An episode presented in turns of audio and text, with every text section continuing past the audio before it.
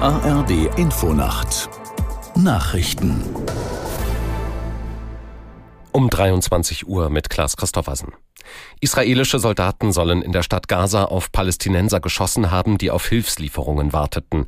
Dabei seien mehr als 100 Menschen ums Leben gekommen, erklärte das von der Hamas kontrollierte Gesundheitsministerium. Israel bestreitet die Angaben. Die USA verlangen, dass der Vorfall untersucht wird. Aus Washington Ralf Borchert.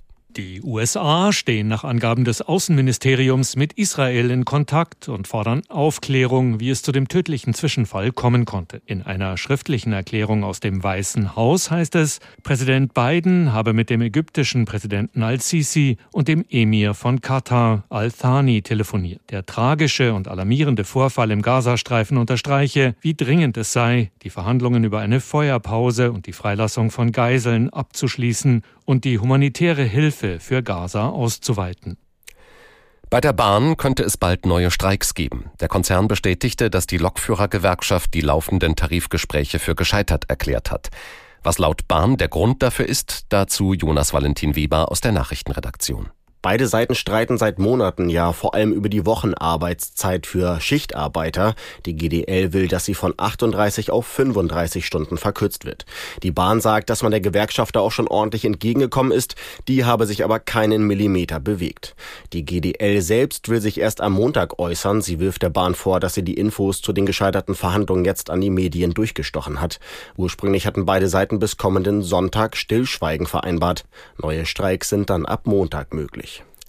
Nach der Festnahme der mutmaßlichen früheren RAF-Terroristin Daniela Klette vermuten die Ermittler, dass sich ihre Komplizen Ernst Volker Staub und Burkhard Garwig in Berlin aufhalten könnten.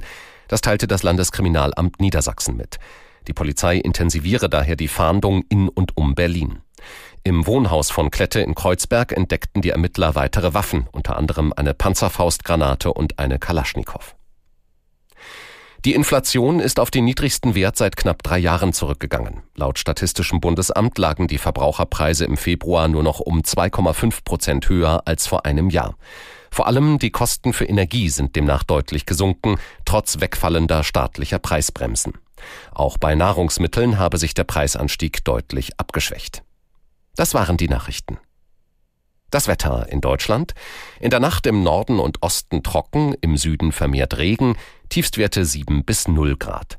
Morgen meist trocken, im Süden zunehmend bewölkt und etwas Regen, Höchstwerte 6 bis 16 Grad. Und die weiteren Aussichten. Am Samstag wechselnd wolkig, im Osten und Westen Regen. Am Sonntag ist es freundlich, wieder im Osten und Westen etwas Regen. Die Temperaturen am Wochenende liegen zwischen 8 und 16 Grad. Es ist 23.03 Uhr.